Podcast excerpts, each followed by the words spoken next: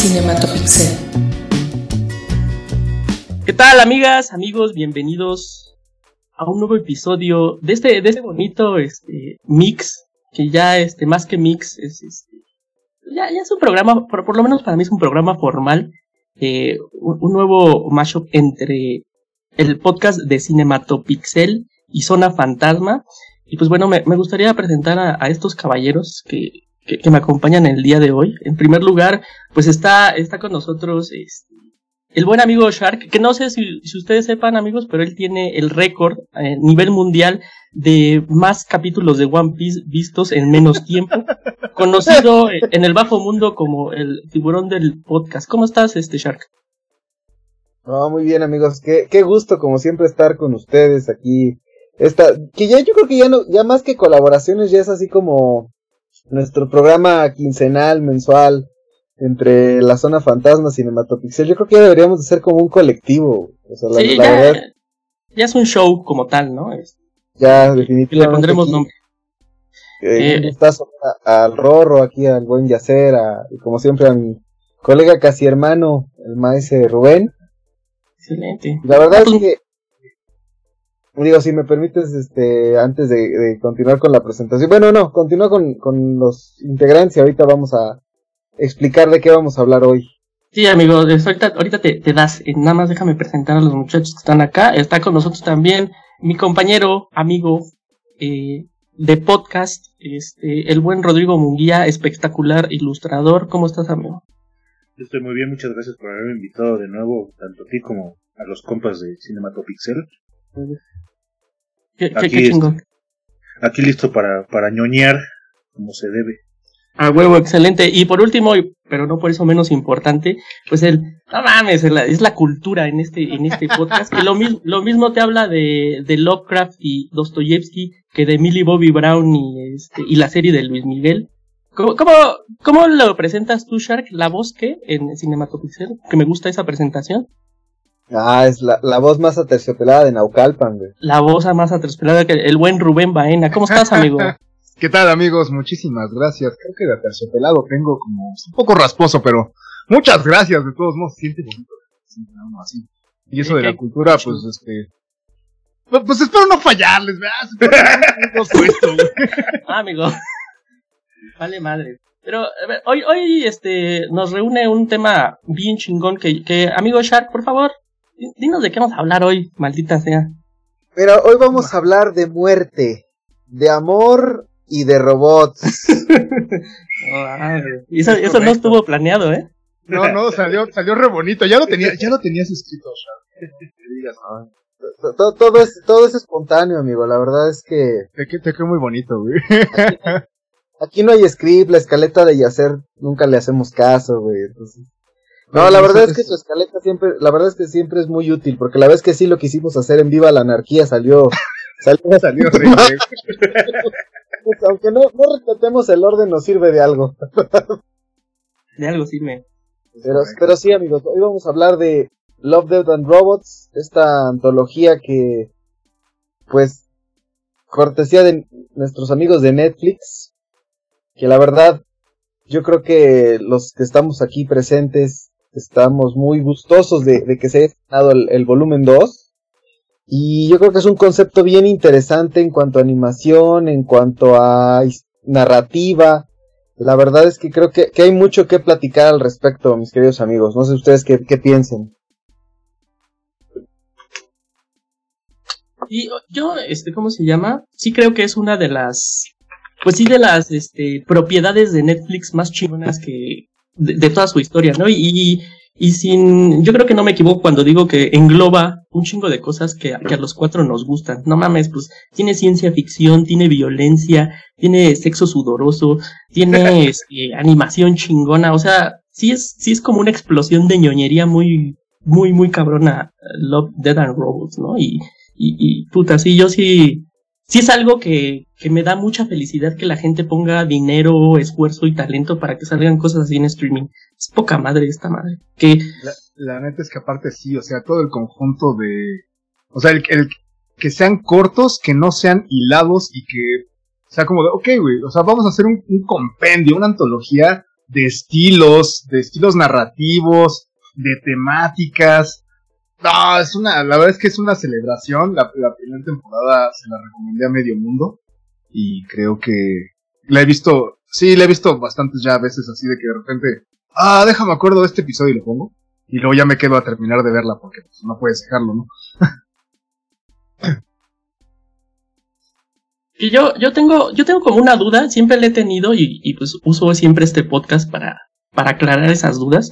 Eh, porque digo, la parte creativa, digamos, este, corre a cargo de este güey de Tim Miller, ¿no? Que es el, el director de, pues, de Deadpool y creo que de una película bien culera de Terminator y, y no sé qué otras cosas. También ahí como que está el nombre de David Fincher, pero él tiene como injerencia en lo creativo o nada más pone pachoche. Según yo es Pachoche, es el es productor ejecutivo este junto con Miller. Okay. Pero Sí, pero vaya, no no está no están aislados, o sea, según según yo este cómo se llama leí, este Miller y, y David Fincher hace ya un rato se habían juntado porque tenían pensado hacer como un reboot o un relanzamiento de cómo se llama del heavy metal, la No la revista y la película. Este, Oh. entonces eso fue cocinándose, cocinándose, cocinándose hasta que se, se volvió Love the Robots. Qué cabrón, ¿eh? No había pensado en, en esa influencia, digamos, el del heavy metal. Yo tengo todavía este, ¿cómo se llama? Un póster bien pegostioso de... de Boris Vallejo, güey. No va, esa huevo. Es que, es que era un clásico, güey. La neta es que eh, Boris Vallejo, este. ¿Cómo se llama este hombre también? Frank Frazetta. Son íconos de, de, de heavy metal y pues, pues uno era, fue adolescente alguna vez en la vida, güey. Y tenías ahí, que por cierto, acabo de encontrarme una gorra. Bueno, es cierto, un, un parche del Death Dealer. Pero sí me pareció un poco un exceso. Los mando, está, está chido. Está cabrón. Pero sí, en efecto, eh, Tim Miller está. Es, es, eh, es el productor, o sea, él algo tiene que ver en las funciones creativas. Eh, Sobre todo me parece que hay un episodio del, de cada temporada, bueno, al menos de la última sí, en donde él es el, el director, y no estoy seguro de si en- bien hay, pero creo que sí, ¿eh? Sí, en cada temporada él dirigió al menos un episodio. ¿tú, ¿Tú sabes este de la primera cuál dirigió Rorro? De casualidad. Déjame, te lo confirmo en un... Porque, porque la segunda Rups fue la del gigante, ¿no? El gigante Ajá. ahogado, es, Tim Miller fue el, Ajá. Fíjate el que no, ¿eh? No hay ninguna de Tim Miller en la primera. Yo estaba casi seguro que siempre estoy viendo justamente los datos. Y al menos no como. como principal, ¿eh? Ya. Yo, Es- bueno, aquí en, en IMDb, Ajá. este, el corto de la era de hielo, el del refrigerador. ¿Es el del refrigerador o cuál es el de la...? Es la del refrigerador. Ajá. Según yo, él, él es director. No sé si sea director conjunto o... Pero por lo menos en, en Movie Database aparece como... ¿Ese es donde sale mi novia? este, Sí. ¿Tu novia Topher Grace? Pendejo, güey. Malditos celos asquerosos, ¿sí, Rorro? Es que te quieres acabar a todas, oye. Es correcto. Es- ese Ramona- es el- Y perdóname, pero a Ramona Flowers yo la vi primero, ¿eh? pero ese corto se lo fusilaron a los Simpson, ¿no, güey? Porque Sí, sí, sí, sí. El tazón del Génesis ya, ya dimensión tenía como... desconocida, ¿no? Y también, y también es de dimensión desconocida, en efecto. Sí, pero sí, en efecto, sí, sí, sí, ya, ya, ya revisé los de dirección. Y sí, Tim Miller tiene Ice Age en la primera temporada y tiene El Gigante Ahogado en la segunda temporada, que él es escritor y director en eso. Sí, en efecto, él, él- él hace, tiene, pero yo me imagino que como productor también tiene como una injerencia en todo el proceso creativo de, de, de todos los episodios, al menos, Sí, sí, sí. al menos tiene que gustarle, ¿no? Sí, no, pues yo en una, en una entrevista que vi hace, hace un par de días en, en YouTube, precisamente de la primera temporada, empieza a hablar del, del proyecto. Pues sí, o sea, él, ¿cómo se llama? Como que es un curador de las historias, de los proyectos de... Él, él tiene ojos en todo lo que se está haciendo, pero pues al final es más chamba de los, ¿cómo se llama? De los este, despachos de animación a los cuales les encargan las, los proyectos que, que él que tenga un, un, ¿cómo se llama? el, dedo encima de todos. Él siempre dice, pues estas son nuestras ideas, creo que esto va, esto sirve más si lo hacemos, no sé, en un, en un estudio de animación en Corea. Por ejemplo, el corto este de la cacería, no me acuerdo cómo Ah, me encanta, es mi favorito, yo creo que es de mis favoritos de la. Ese, buena cacería. Ese lo mandaron a hacer a Corea precisamente porque las sensibilidades del proyecto iban más desde el lado asiático que alguien haciéndolo del lado gringo. Y así. Que por cierto, hay un, mexicano que participa. Bueno, igual lo dejamos ya para cada episodio. Yo, yo también tengo que hablar de ese mexicano porque me compete. ¿Es este tu primo? ¿Del pato? el pato Beteo, sí. Sí, pues es que en dos, en dos, episodios tiene ahí este, participación participación bastante clara. O sea, si conoces su chama. No, sí, sí, sí. O sea, de hecho, antes de saber, en la, en la primera temporada, antes de saber que la había participado, fue de. Hmm, hmm, parece familiar. Qué chingón. Ahorita nos platican del, del pato, porque yo la verdad no lo conozco. Y, eh, por ejemplo, ya que, porque vamos a hablar, este, pues no, vamos, nos vamos a enfocar en la segunda temporada, ¿no, amigos? Porque la verdad es que la primera está poca madre, tiene un chingo de cortos, este, y ese es un punto, ¿no? Son, son 18, güey. La segunda temporada son 18 más. Yo, yo, les que, yo, les quería preguntar, por ejemplo, eh, ¿a qué? Ahorita que Rorro hablaba de la curaduría de los cortos, yo no sé a qué se deba que, que pues sí lo hayan reducido tan cabrón. No sé si no hubo como suficientes proyectos que no alcanzaron el nivel de calidad. Presupuesto no creo que haya sido. Porque... Tiempo, según yo fue tiempo para poder sacar, ¿cómo se llama? Temporada, una temporada este año, otra temporada el próximo año. Eh, Porque ya tenían, el año, esta, la primera temporada salió en el 19. Ajá. Entonces yo estaba justo pensando en que hubieran hecho partido a la mitad para en vez de sacar una cada dos años, sacar media temporada cada año. Sí, sí, sí, Yo creo que va más por ahí. O sea, no, dudo que la siguiente la veamos mucho más rápido. Yo creo que ya tienen en producción. Y también el COVID tuvo mucho que ver seguramente ahí para que... Creo que sí. El COVID. Pero a mí, a mí, no, sé. Yo también quisiera mencionar que, que, la calidad de los guiones o de las historias de la primera temporada, creo que hay uno que me parece así súper... Nada más en la primera temporada. Los demás van de, de buenos a pero, pero suelta cuál es el culero, La neta es que a mí no me gusta el de, el basurero, el de Dump. Ese no me gusta, güey. Me parece así como de, ay, güey, me lo puedo haber brincado y no ha pasado absolutamente nada. No, no, sé qué piensen ustedes, pero a mí me da la impresión en ese del de Dump que es como una especie como de, me quiero burlar de pasar. Eh, muy posiblemente, güey. no lo lograron. Específicamente de Wally. Eh, justamente esa parte yo creo que va más como por ahí. no, no, no sé qué tanto a lo mejor haya sido la intención o, si estaba muy marcado eso, pero sí coincido que es de los más, o sea, quizá el más flojo de la, de la primera temporada. Pues ves que con lo que abre, ¿no? Al menos con lo que yo abrí, que era la de Sony, Sony Edge, Sony's Edge. O sea, ya el, el twist era así de ¿what? Y de ahí todas, o sea, los gatos con pulgares, este, el bucle infinito en tiempo, ese, ese me voló la cabeza horrible, lo amo, amo El de la, las, las, las, la granja, los granjeros en mecas, también es impresionante. O todas tienen su... Pereza, ¿eh? Se me hizo muy, muy tedioso. ¿Sí? No sé, bueno, ok, ok, sí, la verdad es que sí me, me, gustó mucho y me gustó el, no el giro, sino más bien el epílogo, ¿no? O sea, a fin de cuentas eso está condenado, porque somos invasores, ¿no? a, mí, a mí la verdad de la primera temporada en general, los que como que se me hicieron flojones eran los de como animación realista, que la animación está poca madre, sí hubo uno que dije, no mames, ¿son putos humanos o, es animación? Pero en sí las historias sí se me hicieron como, como bajitas en general de la primera temporada. Y creo que en lo mismo, pensando en eso, la segunda temporada adolece exactamente de ese problema como se aumentan, digamos que la técnica predominante es el hiperrealismo. Y siguiendo con esta tendencia que acabas de mencionar, con la cual concuerdo, también como que hay ciertos, este, a, las hiperrealistas les bajan un poco la calidad del guion. No sé si quisiera un modo de equilibrar como de, ok, güey, tú te vas a superpasar de lanza con, con la técnica, vamos a bajarte un poco la calidad del guion o de plano, no, no, no sé qué haya pasado, pero por ejemplo el de el de una mano que ayuda, Helping Hand, que es súper realista, el del astronauta. el del astronauta me parece una maravilla en cuanto a guion. Y la técnica es, pues es el hiperrealismo este que dices, no pues a esa persona le faltan, o sea, tiene más poros que yo, güey.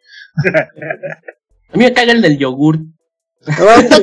A mí este me, parecía súper, o sea, es, eh, estúpidamente divertido, güey. O sea, la neta es, o sea, a lo mejor la animación no es nada trascendente ni la historia es así, pero, pero me parece así como que rompe un poquito el ritmo como para que te rías.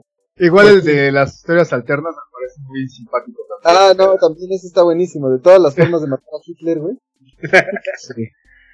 Pero bueno, pasemos entonces a la temporada 2, ya que...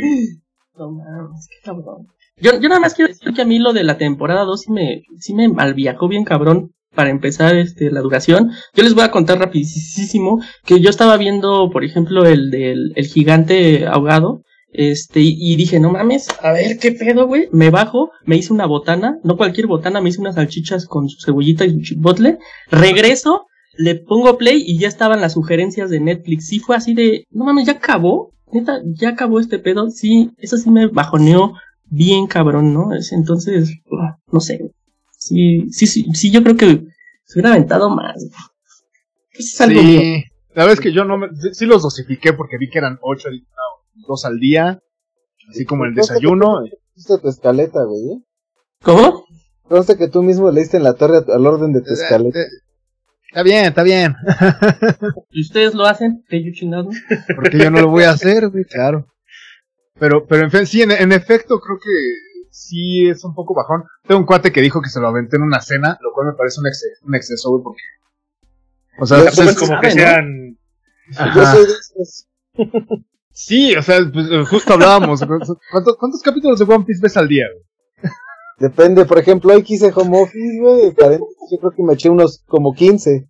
Con razón, no, con razón no, no, con razón no prende la cámara, güey. justo ahora también está viendo.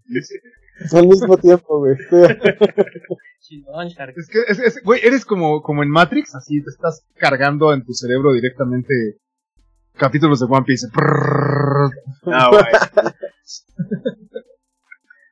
Ah, güey, ya, ya, ya después, ya, ya, ya comprometí ahí a, como sé que Rubén no va a querer, güey, ya comprometí a hacer a que haga el programa conmigo, güey. estaré. Entonces, ¿qué, qué le, le, damos a la, a la segunda temporada o qué, muchachos? Puta, pues abrimos con. Ay, no sé quién quiera entrarle a. Bueno, si, si me permiten, yo le entro a este, que es el de. Este, ¿Cómo se llama? Servicio al cliente. Servicio al cliente, que. Híjole, pues ya ustedes me dirán, ¿no? ¿Qué pedo? A mí como que no me pareció un inicio bueno. Les voy a explicar por qué. Yo siento que, que un poquito, bueno, para los que no este, están como contextualizados con el título es el de el de estos viejitos viven como en una viejita que vive como en un según yo es como una comunidad de retirados o algo así no de típica de Estados Unidos. Y También este un poco satirizando a Wally no exacta bien cabrón bien cabrón. Y este pues ella vive sola con su perrito y de repente pues uno de sus electrodomésticos pues pierde la razón se revela contra ella y la empieza como a pues, pues sí a este a, mal, a madrear, a culear ahí en su, en su propia casa, ¿no? Es como el, el argumento, digamos, del corto. Eh, a mí no me, a mí la verdad, mm, como que se me hizo, ¿eh? Porque yo siento que un problema ahorita de la ciencia ficción y sobre todo de las historias que, que, que se derivan un poco como de estas reglas de Asimov y de, este, máquina se revela contra el ser humano. Yo creo que esas historias eran chingonas antes porque pues era, era algo que podría pasar, ¿no? Y ahorita ya estamos ahí. O sea, ya todos los pinches aparatos que tienen, que podrían revelarse, yo los puedo comprar en Palacio de Hierro. Entonces yo creo que algo de, de, la ciencia ficción es como que todavía lo tengas un poquito lejano. Ese terror de sí puede pasar, pero todavía está lejano. Yo creo que esa es como un poco la esencia de la ciencia ficción. Y siento que estas historias de máquina se revela contra hombre es como de, ay, puta, he visto 10.000 y creo que me pasó un poquito también con las últimas este, entregas de Black Mirror, que era así de, ay, güey, eso ya no me espanta no me produce ese terror como de, ay, una puta tostadora me, o mi iPad este, me va a madrear. No sé, a mí, para mí fue un inicio como flojón, pero no sé ustedes qué. Concuerdo, concuerdo contigo eh, en cuanto a la, lo sobado de la temática. Eh, la verdad es que también me parece que yo creo que es una temática que nunca va a dejar de existir, o sea, nunca va a dejar de suceder, porque es, yo creo, la, o sea, desde, pues desde la revolución industrial, creo, creería yo que hay una, una tendencia a hacer este tipo de, es más, ni siquiera, o sea, el, el, este, ya no nos vayamos más lejos, dos libros de la, del romanticismo clásico, que sería eh, Frankenstein y el Golem, básicamente son eso, solo que en lo que ellos conocían, ¿no? O sea, no, robots, pero sí creación humana que se revela. Entonces yo creo que nunca va a dejar de haber. Lo que me parece interesante es, eh, si bien concedo el punto de que ya chole un poco con, sobrellevar o, sobreponer siempre esa misma temática, siempre o en todos los casos, me parece interesante cómo pueda llegarse a tocar o abordar. Y en este caso me parece si bien no el mejor, la mejor narrativa, me parece interesante y curioso que sea una rebelión hasta cierto punto programada, porque termina con el servicio al cliente diciéndole, sabes qué, güey, si quieres, este, contrata tu servicio para que no vuelva a pasar, ¿no? Contrata premium para que no tengas comerciales, güey. Ahora va a ser, contrata premium para que no te quiera matar tu electrodoméstico. Es que sí es un poco una metáfora de, lo, de los servicios al cliente que son bien culeros. Sí. es que me parece, me parece una, una aproximación curiosa, si bien la narrativa sí deja algunos puntos que desear. La aproximación me pareció, al menos, sí, fue un, ¡ja! Mira, lo lograron, ¿no? Así. Pues, a, a, mí sí me lo permiten, yo creo que este, este episodio de esta temporada es el equivalente del del yogur de la otra. O sea, un poquito ahí como satirizando entre, mm. entre, como, o sea, formas satíricas de cómo puede acabar el mundo, o sea, desde ese punto de vista. Y, o sea, porque además tampoco es como de los que tienen una animación más pulida, porque finalmente es una animación por computadora, medio, otra vez ese, ese concepto que decíamos, medio me burlo de Pixar, y aborda una temática, como decía Yacer, muy al estilo de Black Mirror, que, que, creo que varios, o sea, como que retoman un poquito ese concepto de entre cuando el destino nos alcance, de alguna manera los miedos que tiene la humanidad a la tecnología y le doy un poquito de humor. No sé ahí este cómo lo vean ustedes. Sí, sí, sí, comparto.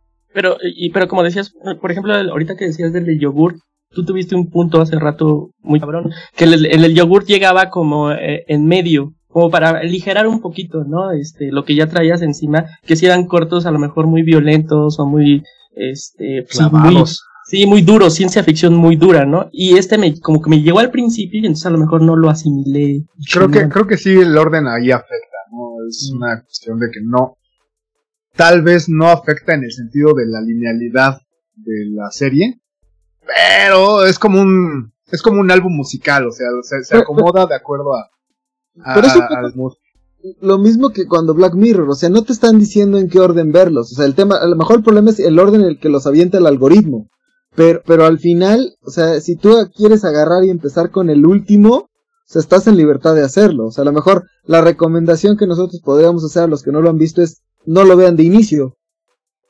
Puede ser, sería un experimento curioso, ¿eh? O sea, eh, porque al final... Eso está chingón. No es un orden cronológico forzoso que afecte de alguna manera el, el, el la trama, porque no, no, van, no van hilados. O sea, incluso alguien que ni siquiera le ha entrado podría empezar con uno del volumen 2 y regresarse a los de la primera temporada. O sea, no pasa nada. Totalmente de acuerdo. Pero como te lo presenten, creo que... Sí, sí, sí, el algoritmo es el culpable. Pinche algoritmo de mierda. Rorro, ¿tú qué, ¿tú qué pedo con este corto? ¿Te, te, te gustó? También es de los que menos me gustó. Sobre todo, la forma en la que yo juzgo los capítulos de Love the Robot siendo, ¿cómo se llama? Alguien que se, se dedica a, a, a la gráfica y etcétera, es qué tan bien se ve y qué tan chingón está su guion. Ahora, a mí me, a, contrario, a contrario de ustedes que creo que sienten cansados el, este, esta, ¿cómo se llama? Este recurso de el, el, aparato mecánico que me persigue. A mí me encantan ese tipo de historias, o sea, desde Terminator hasta, hasta eso. Y de hecho en esta temporada hay dos capítulos más o menos que van por ahí. Este y el del como perro vigía que este, tiene ahí como un un glitch que empieza a perseguir al cuate que, que ahí este, que, es como si fuera Halo, ¿no? Ándale, una cosa así. A mí ese género, si, si está, por así decirlo, bien hecho, me captura. Por ejemplo, uno de los capítulos de Black Mirror que a mucha gente no le gusta es precisamente este de el perro mecánico que va persiguiendo la, la A mí ese capítulo me encanta. Está terrorífico esa madre. Exactamente, porque es este, es una, una fuerza mucho más grande que tú persiguiéndote. Independientemente de todas las veces que hayamos visto ese tipo de, historias, si está bien hecha, si está, si, si me, si me llama la atención, si me atrapa, aviéntame todas las que quieran, ¿no? No fue el caso de este primer capítulo. Sobre todo, creo que la dirección de, de arte, o sea, no sé, el, ver estos viejitos con cabezas perfectamente humanas, pero con cuerpos chiquitos, no sé, había algo que no me, no me... es, es, una cuestión estilística, ¿no? Sí, claro, claro, claro, claro. Una cuestión estilística muy de, como de, no quiero decir animación porque no lo asocio tanto con animación, pero sí con la ilustración infantil. Como justamente hacerlo. la viñeta de periódico. Sí, pero Ah, ¿cómo decirlo? Como justamente no sé si ubicas a Juan Gedovius, por ejemplo, mm, que tiene muchísimo detalle, aunque su estructura es muy cartoon. Creo que eso es algo muy semejante en este caso. O sea, no puedo decir que sea mala o que sea floja. De hecho, está cuidadísima la. No, no, no, no. O sea, la factura es. O sea, la, factura de todos los. la ilustración es. Es más cartoon. Creo que es la más cartoon de esta temporada.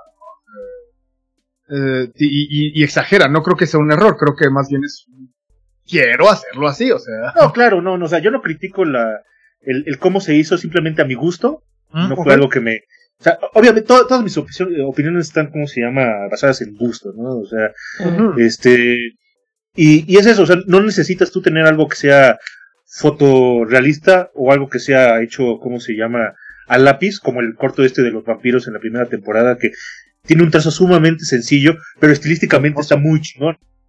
Entonces, o sea, no, no es tanto por ahí, sino el, el cómo, cómo a mí esa estética me, me llega o no me llega. Y en ese te caso. Crea un poquito de, te crea un poquito de.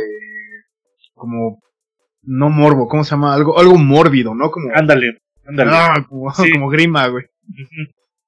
Es que, te, o sea, ya es, ya es que te guste más el gore.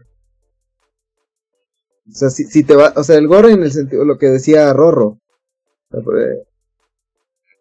Pero en, en este no, no, no va, va más que, eh, la palabra es cringe. Ah, clima. Sí, sí, sí, sí. Así es. Pues sí, creo que, creo que sí lo coincidimos en que está más o menos flojón este episodio, ¿no? Sí, está, está media tabla, ¿no, amigos? El, el 2 es tuyo, amigo. El 2 es tuyo. ah, pues es que justamente, sí, eh, estuve, bueno, este de hielo, que de hecho en cuanto a historia me parece también de los más eh, flojones. Flojones, sí, adolece bastante, pero quisiera hacer una un paréntesis en su estética que eh, la verdad es que vi a este, bueno, vi, el, episodio y fue de, híjole, creo, o sea, no estaba seguro, pero dije, algo me parece que los, sobre todo los personajes y el tipo de texturización que tiene, me pareció muy familiar, cosa que me pasó también con Sima Blue en la primera temporada. Y resulta que en este episodio, así como en Sima Blue, participa, aunque no sé en qué grado, eh, un ilustrador mexicano que, por cierto, a, mí me gusta muchísimo. Si, si soy. Si, si lo veo, sí, sí necesitaré un cambio de ropa. Eh, eh, el, buen Pato Beteo.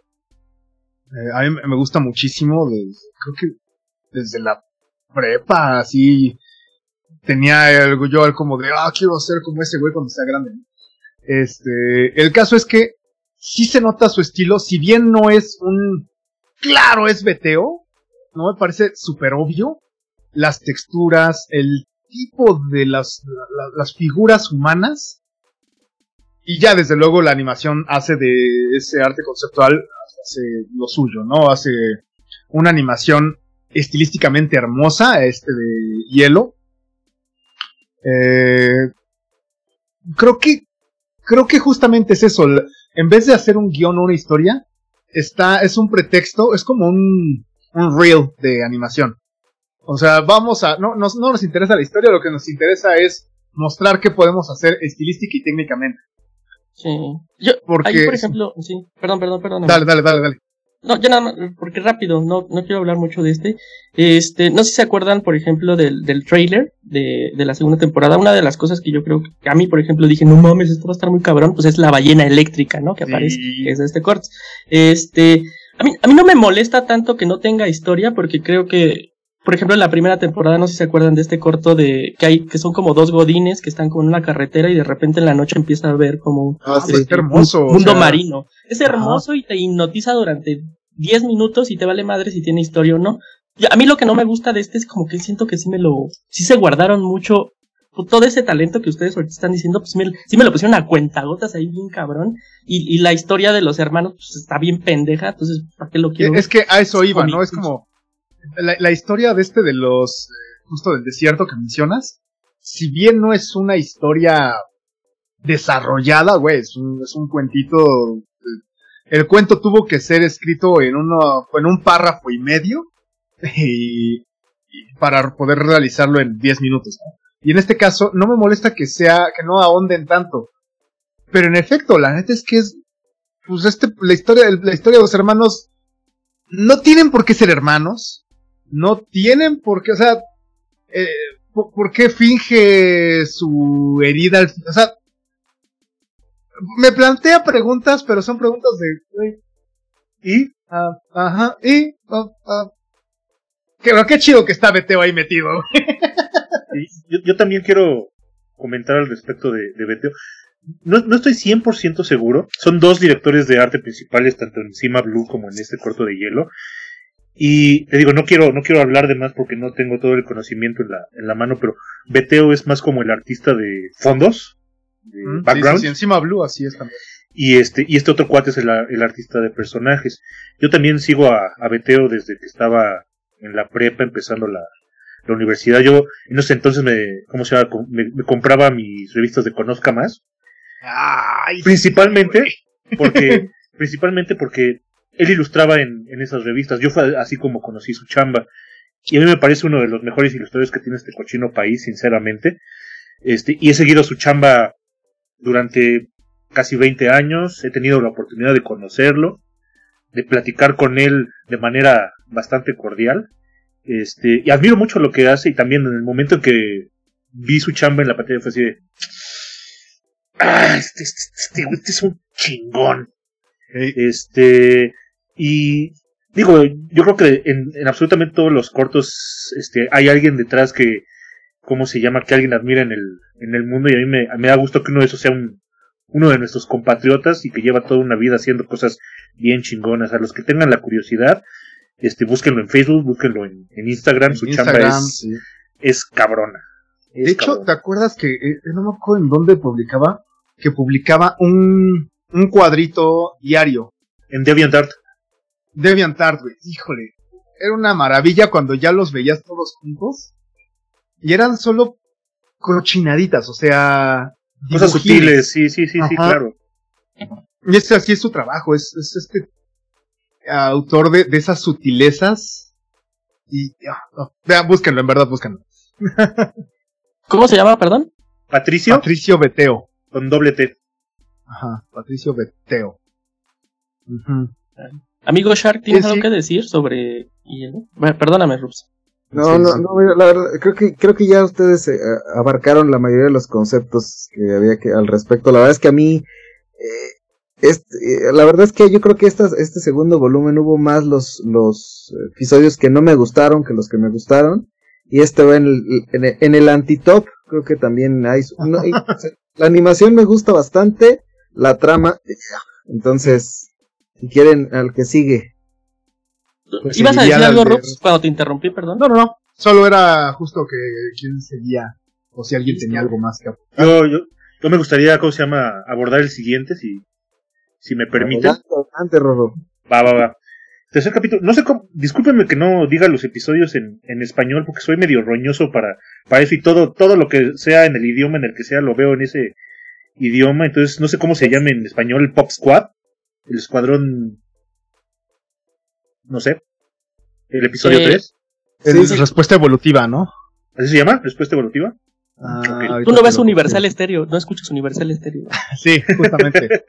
Pop Squad se llama respuesta evolutiva. Ok, bueno. Este, este corto trata de este futuro lejano, por así decirlo, este, en el cual la humanidad este, decidió, pues no, no, no, voluntariamente, pero yo creo que como por consenso este, impuesto, dejar de reproducirse y mejor con, concentrarse en vivir prácticamente eternamente, ¿no? O sea, por años y años y años y años. El costo de esto es ya no, ya no reproducirse para no consumir más, este, ¿cómo se llama?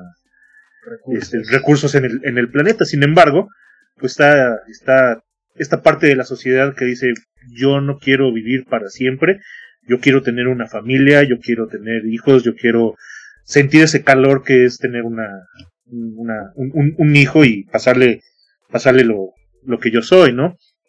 Entonces, el personaje principal es este detective policía, este, ejecutor, por así decirlo, en el que se encarga de, pues, encontrar a estas personas que decidieron separarse de la, de la sociedad, encarcelar a aquellos que cometen el delito de, reproducirse y terminar a los, a los infantes o a los, o a los productos en, en, vista, o sea, cachan a alguna familia, se lo llevan a los padres al tambo, se, y a los niños los ejecutan, ¿no?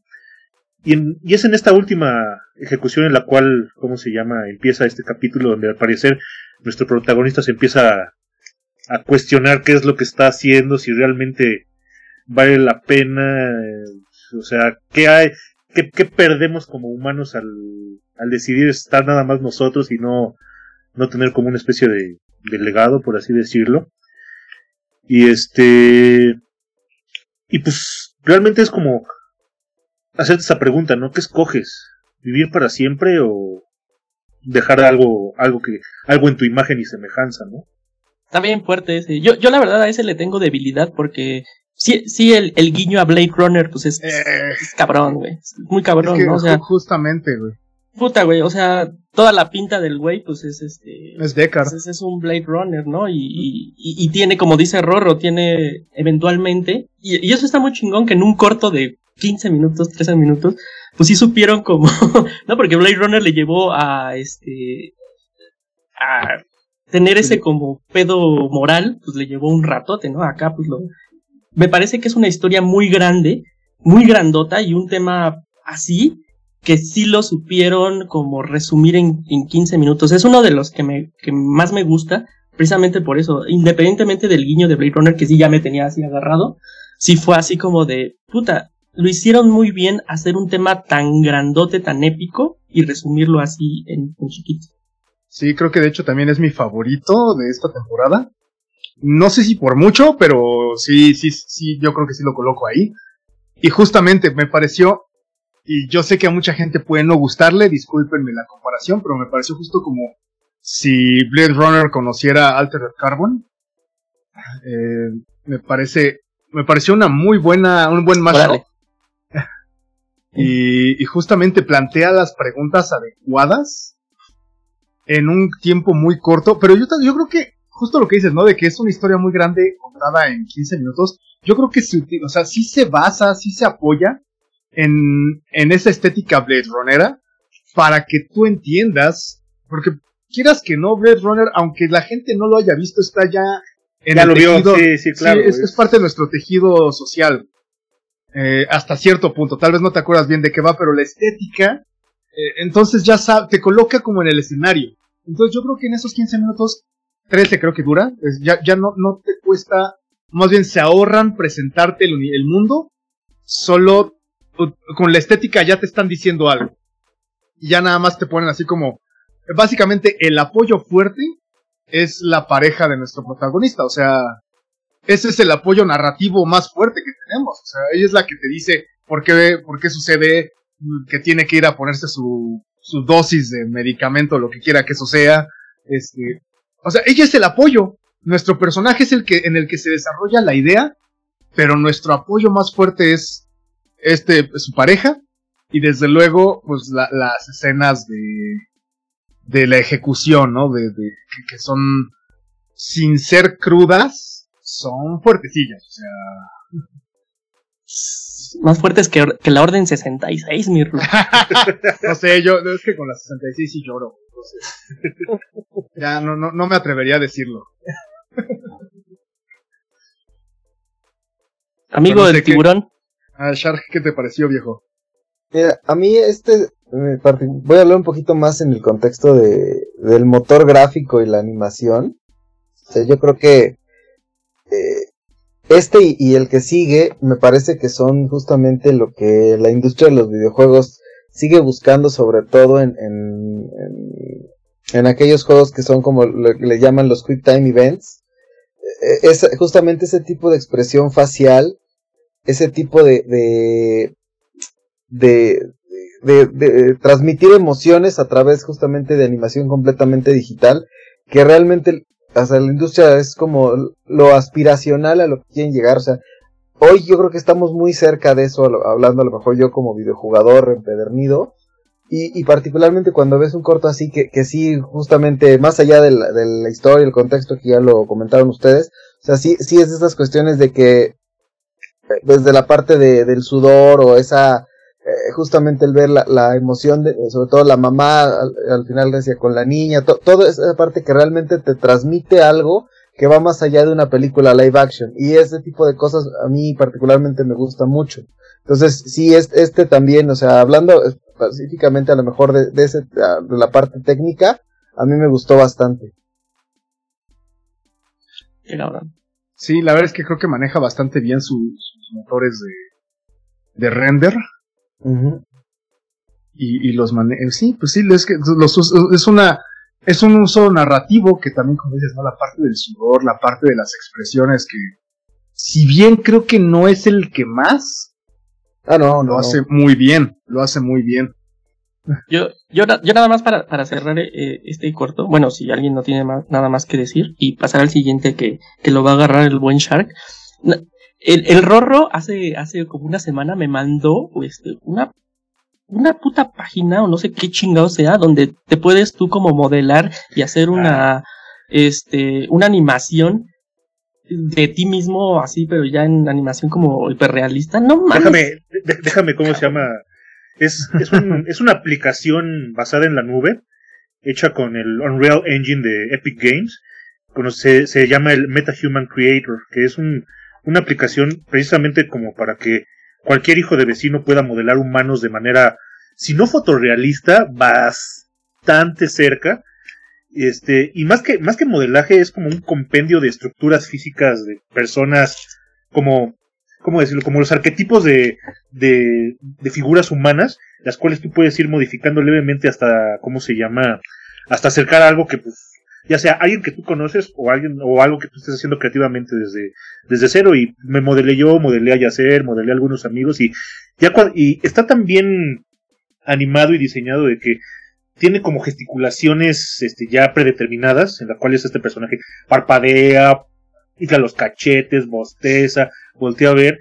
Entonces, si logras acercar tu ese parentesco a alguien que conoces, sí te mete un susto en lo, en lo parecido que, que se llega a ver a la persona a la que estás, ¿cómo se llama?, modelando. Entonces, si, si, si les, sobre todo a ti, este, Shark, que te gusta todo ese todo, chécalo, o si no es que ya lo, ya lo conocías, porque está muy cabrón. Y es open source, lo puede, cualquier, cualquiera que tenga una cuenta de Facebook puede acceder al, a la herramienta y lo puedes usar una hora las veces que quieras, este, entonces está, está bastante chingón, bastante interesante. ¡Wow! ¡Qué locura! Paréntesis, paréntesis. Lo, tenía que decir, perdonen. Pero si quieren, vamos, vamos al siguiente. Que, que, tú te lo vas a aventar, ¿no, amigo? Sí, mira, el de Snow in the Desert.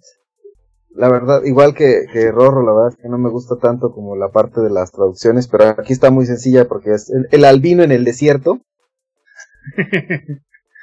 la verdad es que este corto, este, me recuerdo, o sea, insisto, hablando primero de la parte técnica, me, me encantó. O sea, no sé eh, si, si, usaron, qué, qué tipo de motor usaron. Me, me, recuerda mucho como al tipo Unreal y otros parecidos.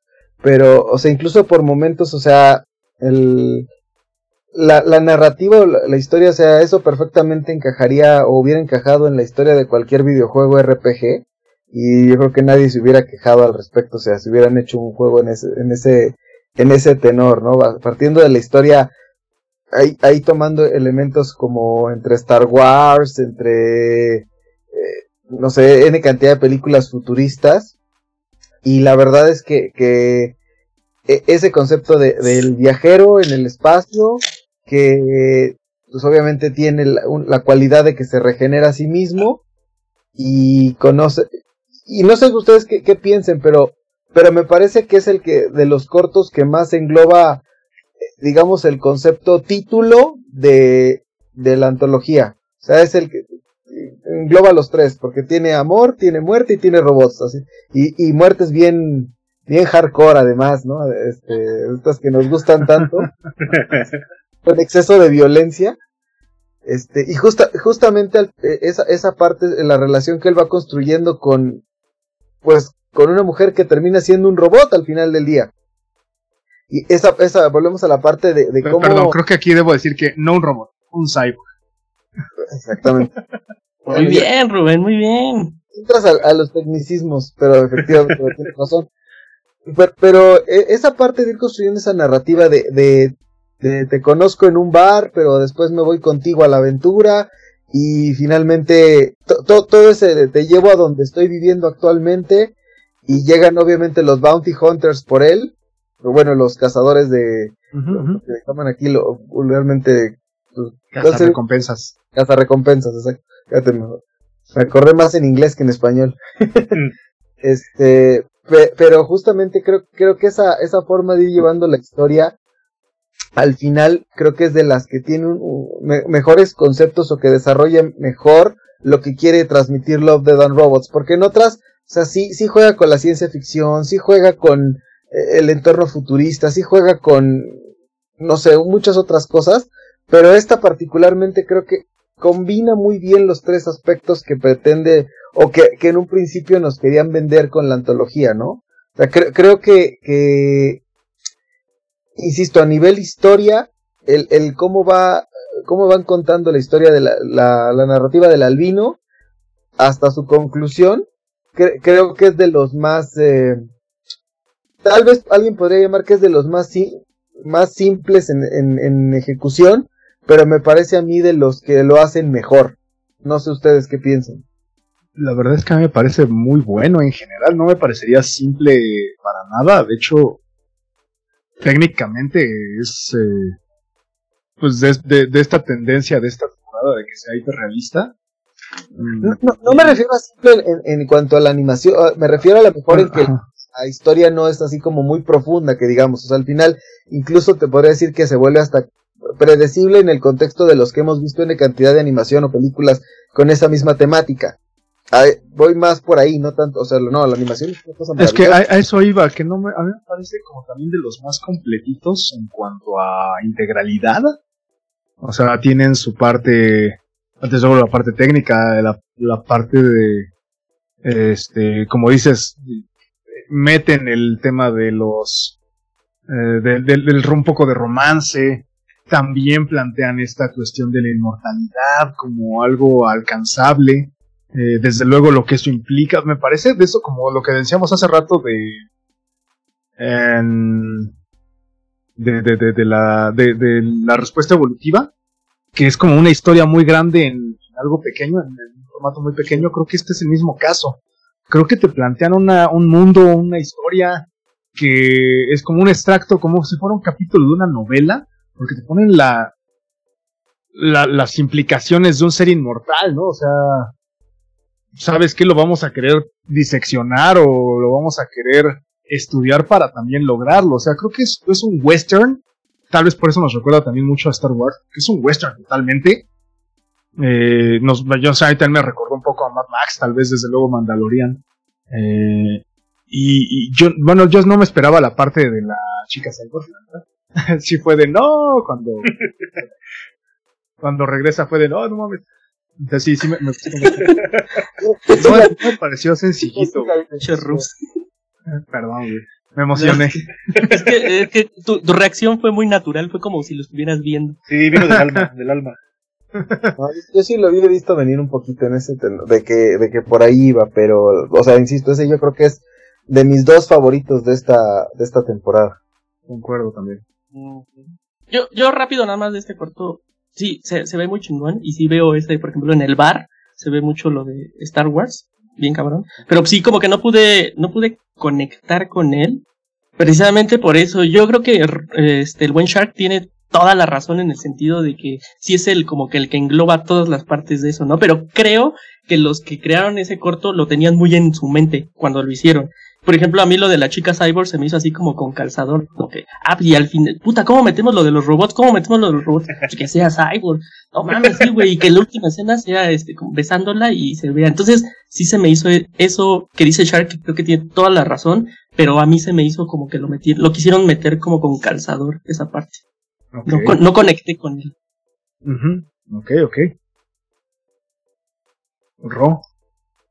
Pues ya prácticamente dijeron todo lo que tenía que decirse. De, o sea, concuerdo bastante, este, bastante con ustedes en cuanto a la factura del, del, episodio, de lo sencillo del, del guion y lo representativo del tema. Así que, pues, así mucho que tenga que agregar, fuera del hecho de que también me gustó bastante. Hot cake, hot cake. ¿Quién, se rifa la hierba alta, muchachones? Puta, pues si quieren yo me chingo esa chingadera de mierda. sí, sí, sí, eh.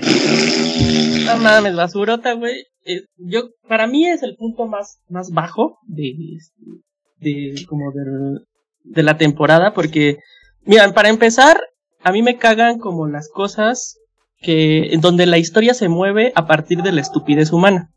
¿No? Entonces, porque, porque el güey, pues, ese, es la, historia universal. y, y por eso precisamente no me gustan el 90% de las películas de terror, por ejemplo. Entonces, este, está cabrón. Es, es el corto de que, que va un, este, un güey, un viejito ahí viajando en un tren y de repente, sí es un tren, ¿no? Hay una parada como obligatoria. Gracias a mí. Eh, hay una parada obligatoria y, y este, el güey se baja y, y el chofer también se baja y le dice, ¿sabes qué? No, no vayas a ir a las hierbas. Aquí quédate. No, pues lo primero que hace el güey pues, es ir a las hierbas, ¿no? Y este, y pues ahí le salen como unas chingaderas que, no sé qué, algo sobrenatural. Vamos a, vamos a decir que son dementores. Llamémoslo dementores. Entonces, puta, se me hizo tan estúpido. O sea, siento que el, el que escribió este corto. ¿Cómo? Perdón, amigo. Jugar en silencio, güey, que están ahí entre las hierbas, no, no, no, no me, no, no me toques ese son, amigo. Es, que se me hizo bien idiota porque siento que el que lo hizo fue así como que un papá que, que su hijo la acababa de cagar y dijo, sobre esto voy a escribir, porque literal es el señor diciéndole, no vayas, el güey va, el güey se mete en problemas, el señor va a rescatarlo y le dice, te dije que no fueras. Y eso es pin, diciembre, pero tú nomás noviembre, güey pinche chingadera culera, güey. A mí. ¿Cómo termina? O sea, de, y aparte no le diga a nadie porque nadie le va a creer, ¿eh? Ajá. No mames. es, que creo que eso peca mucho lo que mencioné hace ratito, de que más parece como una serie de reels de los estudios de animación que participaron, así de. Ah, vamos a hacer que, este. Pues que se metan pedos, güey, y le salen. ¿Qué le van a salir, güey? Pues que le salgan. Uh, no sé, güey, hasta una bestia y toda culera, güey. O sea, Debo decir, debo decir que estilísticamente, yo creo que, salvo el de Beteo, este es mi siguiente favorito. O sea, el hecho de que sea una mezcla de mate paint, o sea, manita, un poco la animación en, en, 3D, pero no tanto, o sea, como es el estilo del gráfico, yo creo que es mi segundo favorito. Pero todo lo demás apesta durísimo. Bien, también o sea, yo por lo general tengo una, un índice de tolerancia bastante grande en lo que consumo, en el sentido de que, aunque sea una mierda, ah, hubo algo que, que, que le rescato. Este fue, creo que el único capítulo de todo Love, Dead and Robots que cuando terminó dije, ¿qué mierda de capítulo es este? O sea, así enojado, así de, ah, chale, esos son 10 minutos de mi vida que no van a regresar nunca. que, que de, de, la segunda temporada es más fácil hacer el antitop Creo que sí, ¿eh? la neta sí. Creo que sí.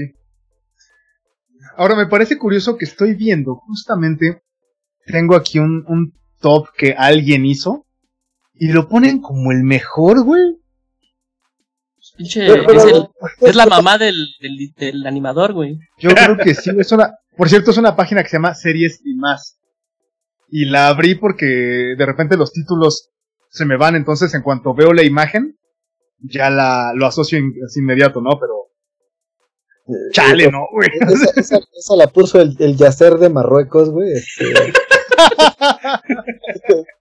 ¡Ah, pinche cabrón. mientras tanto, en Guatemala. No mames. Pues, bueno, Para todos nuestros amigos de, de donde quiera que nos, nos estén escuchando, la verdad es que no. acuérdate un- que ahí hay un chingo de trolls, amigo. Sí. Ah, cabrón. Bueno, bueno, no sé si, no sé si alguien más tenga que, algo que decir sobre esta chingadera. No, nadie. Ya sigue. Yo, Vámonos a esta pinche chulada, eh. yo, yo, yo pido, yo, yo le había dicho a Yacer que, que me diera oportunidad a mí con este. La verdad es que es, yo creo que es incluso mi favorito de las dos temporadas de Love, Death and Robots. Es, vale, se vale. por mucho para mí, Ah, o sea, sí, sí está bien bueno, güey. es, es, dura, yo creo que son seis, cinco minutitos, seis, quitándole el, el intro y los créditos. Porque, o sea, de hecho, marca que dura siete minutos, yo creo que dura menos. Pero es una joya, joya, joya Buah. en la historia, en la animación, por donde lo veas, o sea, de, en en el contexto de, de dos chavitos que están en su casa en la víspera de Navidad, que lo, la- lo típico que todo el mundo queremos de, ay, mira, vamos a ver los regalos, este, igual ya llegó Santa Claus, y de pronto, no, o sea, te, rompe justamente toda la, cabeza el hecho de, no vas a ver un Santa Claus, ni siquiera un Krampus, no, no, no, ves un xenomorfo que se acerca a cada uno de ellos, los huele, o sea, o, o- o percibe justamente más bien su, su esencia, y a los dos así de, good. O sea, justamente de- pero aparte, o sea, esa parte, y les da a cada uno un regalo, ¿no? Y que, y que curiosamente es lo que cada uno quería. Pero, Ajá. pero además, es- eso es aparte el cierre del, del, del cortito en el sentido de, Es una maravilla. Ese, Sí, ese, sí, la, la ese twist. a su hermanito, ¿y qué hubiera pasado si no hubiéramos sido buenos? Increíble. Es que ese es, es- eso, eso amarra perfectamente siempre que te dicen, no debes ver a Santa Claus, ¿no? O sea, es como de, claro, por eso no debes ver, porque está bien culero, güey. Pero no deja, o sea, pero no, el hecho de que sea, de que se vea culero no implica que sea malo per se, o sea, es el que deja los regalos y se los dejó ahí, o sea, Y era lo que de quería. una manera espantosa, güey, pero lo Se hizo. portó chido. Se portó chido. Yo, yo, na- yo nada más quiero decir porque, perdón, tengo que ir al baño. Este, no mames, eh, porque además es, es una broma. O sea, ni siquiera es, no es una historia, no es una, es, es un, es un, como un gag, un ¿no? Ese, Ajá. es un chiste ese pedo, güey. Está, está muy chingón. Y creo que lo entendieron muy bien en el sentido que yo creo que, a diferencia de las, de los largometrajes, que son historias, los cortometrajes son anécdotas, son ocurrencias así. Y ese, puta, no mames, o sea, está cagadísimo. La referencia a alguien, pues no mames, es poca madre, güey. Y, y como dice Shark, la, el- la última broma es, puta. Sí, el punchline es, el punchline hace al corto, güey, totalmente. Chulada. todo, todo, todo, en, en su conjunto es perfecto, o sea, es, es, es perfecto. De en duración, en cómo lo cuentan, en- no, no, no, hay, no tiene ni un solo error. La verdad es que sí es un gran, gran, gran epi- este capítulo. Y, y creo que voy a retomar un poquitito de lo que decía Yacer en cuanto a que los, la- las películas, eh, en este caso literariamente podríamos hablar de una novela, es una historia, es una historia completa. Un cuento podría ser una, una historia corta, como un, un pasaje nada más. Y definitivamente los cuentos cortos son la anécdota, nada más así, poco, y ya. Y me Yo- parece súper chido. no sé qué piensen ustedes, pero o sea, es, es digo, reconociendo lo, lo maravilloso que está, pero, pero yo decía en broma el otro día, y también creo que lo he leído en otras partes de, ¿quieres traumar a un niño? Ponle ese corto. Seguramente, güey, o sea, Sí, es literal, güey, o sea, ponle, pónselo a un niño chiquito que justamente tiene la ilusión de Santa Claus. y, este es Santa Claus. no, Claro no que- mames, no, lo, lo, lo, lo deshacen.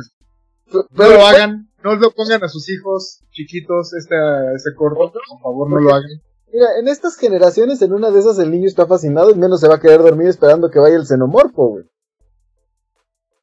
Creo que sería el menos de lo, el menor de los casos. No lo sé, no tengo hijos, así que quién sabe, pero, pero no, no, no, no es una buena, no lo hagan, no lo hagan, no. Que, que se quede como un experimento teórico. Está cabrón. Pues bueno, este. Y la neta, sí, este, muy bueno, muy buen episodio. Muy chingón, sí. ¿Quién se lo echa? Eh, refugio, deja ver cuál es. El- el- Yo ya me eché el. Ah, ya. Ah, pues es que es este. Si quieren me lo aviento yo, como ven, ¿todo bien? ¿Sí? Nadie levanta la mano, va. Este. Pues la verdad es que yo pensé en Halo. En cuanto lo estaba viendo dije, güey, me falta el control, qué pedo. Eh, igual es una historia bastante sencilla. Creo que es esta idea que me parece que abordaron muy bien en la primera temporada con la de la mano amigable. Es que no quiero decir la mano amiga, es horrible. Pero, eh, de que a fin, al final del cuentas es un sacrificio, un autosacrificio. Y creo que si bien la idea es muy semejante, la manera de abordarlo eh, resulta pues un poco más burda en todo caso. Es este personaje que llega, bueno, llega así como rebotando en un aterrizaje forzoso y eh, llega a un refugio, ¿sí? A un refugio militar para pedir ayuda. Y lo que se topa es que en cuanto abre, bueno, en cuanto entra y se quita su casco, se activa el, el androide de mantenimiento, le menciona, ¿no? Es como un androide de mantenimiento. Bueno, como un androide de Sí. protocolo ahí, que sería como para auxiliarlo. Y le, le notifican así que está, de, de que hay un, un error. Y este error pues empieza a quererlo, a, a quererlo matar, no lo sé, definitivamente lo confunde con un enemigo. Que esto pues lo podríamos ver también un poquito de Terminator, de, eh, bueno, de este asunto de, de glitches, ¿no? De- con, con máquinas. Eh, y pues bueno, es este personaje que tiene que hacerse el, inmóvil para que no lo detecte. Lo cual yo, no, a ver no, no sé si a ustedes les pasó amigos, pero en cuanto lo estaba viendo yo pensé, güey, siendo como esta máquina sofisticada, ¿no percibe sus signos vitales? O sea, se le, se le pega la cara, es como, güey, no está percibiendo su respiración, no está percibiendo sus latidos. Ok, se los concedo. Va, pero sí me dejó como un poco... Sí, está cabrón. Yo, yo nada más tengo tres cosas que decir de esta madre. Este, la animación está poca madre. Ah, güey, es una preciosura. Está poca madre. es un- La historia, igual, como tú dices, es una pendejada, una cosa muy estúpida, muy idiota, muy. Y la tercera es, ahorita que decía Shark, sí es Adonis Creed, ¿verdad? Así es. Creo que sí. Sí, No, es sí, el Michael sí. B. Jordan, sí. Una, una cosa más que tengo que decir es que al ser como esta idea del... O sea, vaya, se, se soluciona de una manera muy feliz, que si bien no está mal, creo que con el tono de la serie, pudieron haber hecho algo un poco, ya no digamos gore, pero algo como un sacrificio, un... O sea, que se solucionara de una manera un poquito más violenta, quizás. Era como de, ay, por favor, un poquito de arrestos para, para terminar esto, muchachos. Sí, a mí, por ejemplo, lo que me, lo que me dio para abajo de, de este episodio es que empezaron a utilizar un, un recurso narrativo este, muy parecido a Memento, en el cual este, pasaban algo y se regresaban justo a donde empezaba el... Ajá, Entonces, ajá, ajá. Me hubiera gustado que, pues, este, ¿cómo se llama? Construyeran a partir de eso algo que fuera un poquito más, este, sustancioso que lo que terminó siendo. Digo, me, me gusta mucho, como les decía al principio, me gustan mucho las historias de máquinas acosando humanos y creo que esa es la parte que más me, me gustó, como este animal le pisa los dedos, se los hace puré y el cuate tiene que mantenerse estoico Ajá. porque si no es su, es su pellejo. Esa parte, eso- ese, ese detalle me, Hasta ahí vamos bien, güey, sí. Sí, sí, sí, y después, y luego, ¿qué? ¿Qué más? ¿No? Entonces, Incluso su herramienta de totalmente de utilizar su lamparita me pareció simpática, güey. O sea, dices, cámara, va, ya. Pero no manches, es como si el, como el robot fuera un gatito y. Ajá, por eso me pareció simpático. O sea, es como de, se la mamaron. La que te pero venden ¿qué es lo el que periférico cuando está parado. Exacto. Sí, es correcto. que, de hecho reciclan, como decía Rorro hace rato, es el, es el mismo perro de Black Mirror, ¿no? de hecho, te tiene la misma forma. Pues no quizás un poco más, ¿eh? pero no, sé si es el mismo, tiene como la misma estructura y obviamente mucho más, mucho más grande, pero, pero sí, digamos que en sus facciones es tu típico perro robot futurista. Sí, y, y lo que es, lo que está cañón es que hay momentos en los que podría decir que está en el punto de no sabe si es el verdadero Michael B. Jordan o es el CGI, ¿eh? Sí, de hecho yo cuando estaba viendo el episodio dije, ese es, Michael B. Jordan, porque suena a él, pero no, no, se ve, pero no se ve. Y ya cuando llegan los créditos, sí, sí, a huevo. o sea, pues es que es como Ramona Flowers en la de la era del hielo, ¿no? espérate, ya, espérate. Espérate. Pues mismo caso, güey. O sea, tú la ves y No hables de mi novia. de tu muchacha. Estoy viendo, no, no es el mismo, no es el mismo robot, pero sí se parece bastante. Ya me dio la ñoñería de, de, compararlos. Pero bueno, no, sí, la neta es que creo que yo, yo, ahí sí no sé si sería una cuestión de que les faltó tiempo para el desarrollo. O de plano dijeron, ya, güey, hasta aquí. El diablo. Pero en fin. Y cerramos entonces eh, la serie. Yo creo que Sí, no estoy mal, creo que, ajá, todos nos hemos echado dos, entonces me gustaría que Rorro se aventara este. Sí, sí, sí. no, y, y, me hice pendejo porque quería yo terminar con ese. Entonces, Muy este, bien. Qué bueno que me lo permiten. A mi gusto, el, el gigante ahogado, no sé si esa es la traducción literal que pusieron en Netflix o. Sí, bueno, tal cual. A mí fue el episodio que más me gustó de la, de la temporada, porque creo que cuando a pesar de que tienes el concepto de Love the Robots, que son violencia, robots, muerte y etcétera, creo que cuando se salen del guacal de, de, esa premisa, es cuando, cuando más interesantes se vuelven las, las, las, este, ¿cómo se llama? Ya sea visual o ya sea a nivel, este, argumento, pero como ya lo mencionaron con el, con el episodio del, de, los de los chavitos de, y el, y el xenomorfo que no tiene absolutamente nada que ver con, con robots, con muerte y con, y con amor, pero sigue, sigue perteneciendo, sigue encajando perfectamente en este, en este cuadro de, de, animaciones.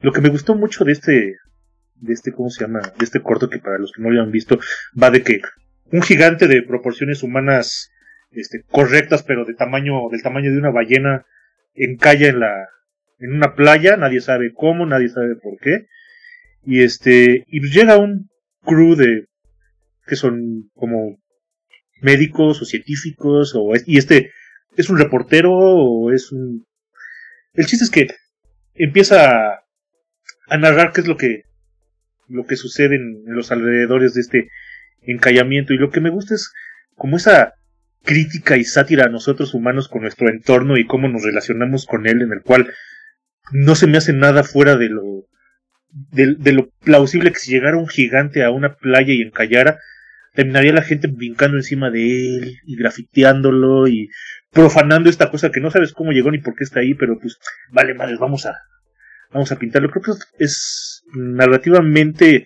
poéticamente de los episodios más fuertes que tiene Love Dead Robots en el sentido de que ¿qué estás haciendo, no, güey? O sea, tú como como humano, como tu naturaleza, ¿qué es lo que haces con ella, no?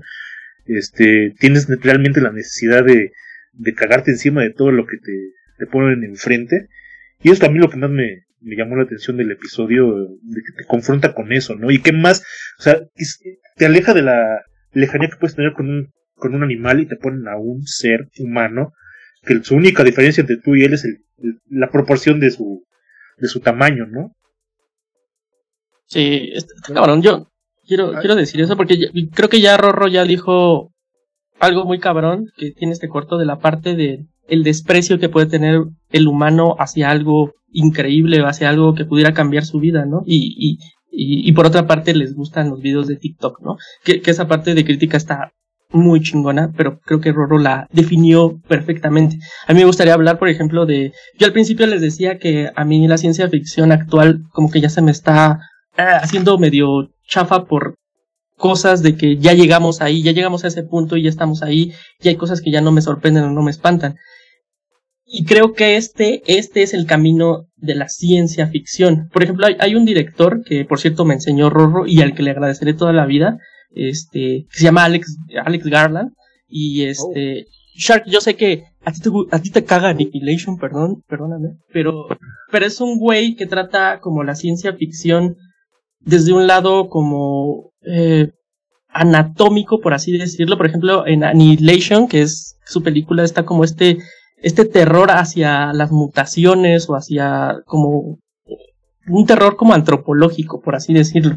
Y, y por ejemplo, este, este, este gigante, yo creo que es algo que podría pasar, ¿no? Que, que mutáramos o evolucionáramos a una forma este, grotesca, gigantesca, y que a mí, por, yo cuando vi la, el, el, este, el primer fotograma del, del cuerpo gigantesco, me entró como un, entre horror, como así de, ah, repele, así como de, no mames, ¿qué pido con esto, güey? Entonces, creo que es el, el camino que debería tomar la ciencia ficción eh, en cuanto, porque a fin de cuentas, pues este, la ciencia creo que va un poco a eso, este, a, a todos estos desmadres, este, como seres humanos, como mutaciones que vamos a tener.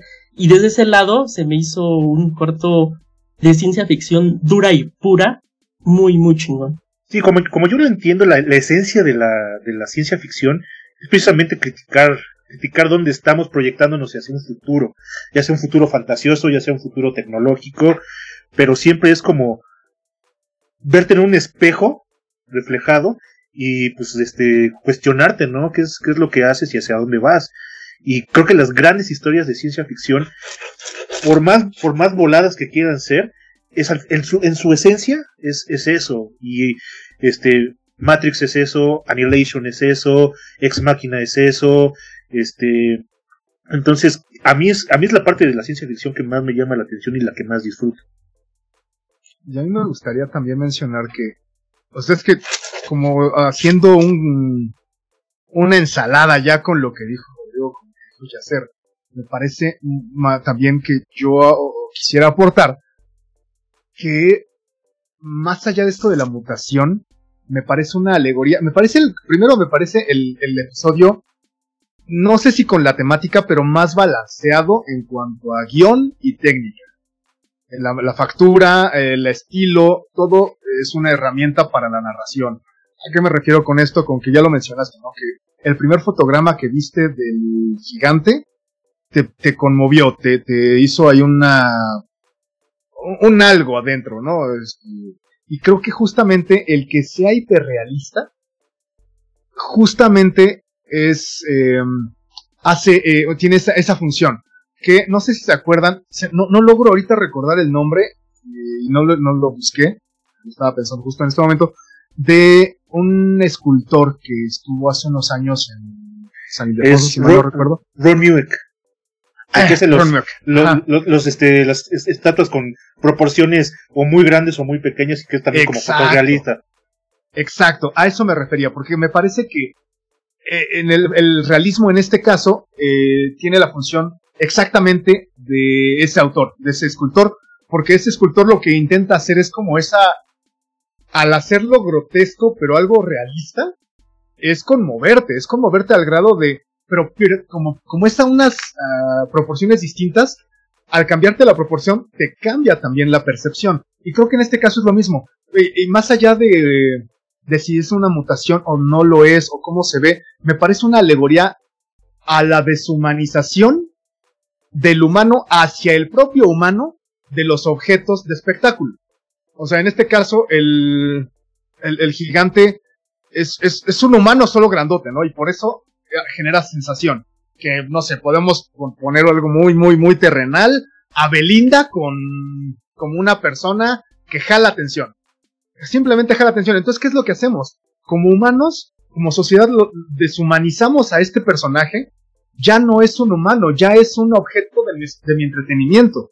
Y por eso lo grafit por eso grafitean al, al, gigante, el asunto del cercenamiento, incluso el mismo personaje dice, fue un alivio ver que le cortara, que ya no tenía cabeza, o sea, al, ya no tener cabeza, ya se convierte en un bulto, ya no es un, ya no es un ser, ya no es un muerto, ya no es un ser ya no es un, un ser orgánico, que aparte nos tenemos que preguntar las implicaciones de que aparezca, porque eso implicaría que hay una raza de gigantes, o sea, no, no, no, no nos preocupamos por eso, nos preocupamos por el show, Y en cuanto ya no tiene cabeza, en cuanto ya lo grafiteamos, ya nos meamos en él, porque, o sea, de hecho en algún momento estaba pensando mientras veía ese episodio fue de, güey, por favor que pongan a una pareja echando pata en ahí, ¿no? O sea, sería increíble. Y sería lo que falta, porque es, o sea, ¿qué es lo que hacemos los humanos cuando tenemos recursos? No los usamos responsablemente, o sea, vemos de qué manera podemos utilizarlos, mancillarlos, desprestigiarlos, mearlos, coger en ellos, y, y, ya que lo usamos de cualquier manera, ya, ay, güey, ya no me sirve. Se me olvidó. O sea, y en ese caso me parece que es una gran alegoría. A mí me pareció poético, como dijo Rodrigo. Creo que en, en la faceta de reflexión de la serie, incluso yo creo que es el mejor en este aspecto en las dos temporadas, sin duda. Y, y, y perdón, y nada más un dato, también tiene como su guiño algo muy grande de la ciencia ficción, ¿no? Como a los viajes de Gulliver. Ah, claro, güey, sí, totalmente. Sí, sí, sí, sí, sí. Y me encantó el hecho de que pudiendo ser la atracción principal, el pene del gigante, le que dice, y lo, lo ponen como un pene de ballena, ¿no? Es como de, güey, o sea, pendejos, güey.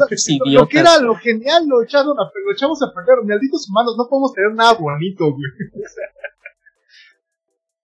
yo, yo pues aquí, aquí, este, sí quisiera complementar un poquito lo que, lo que acaban de decir ustedes, la verdad es que sí, sí creo que es narrativamente de lo mejor, aunque sí me da la impresión de que es cuando el cine turco conoció a Love, Dead and Robots.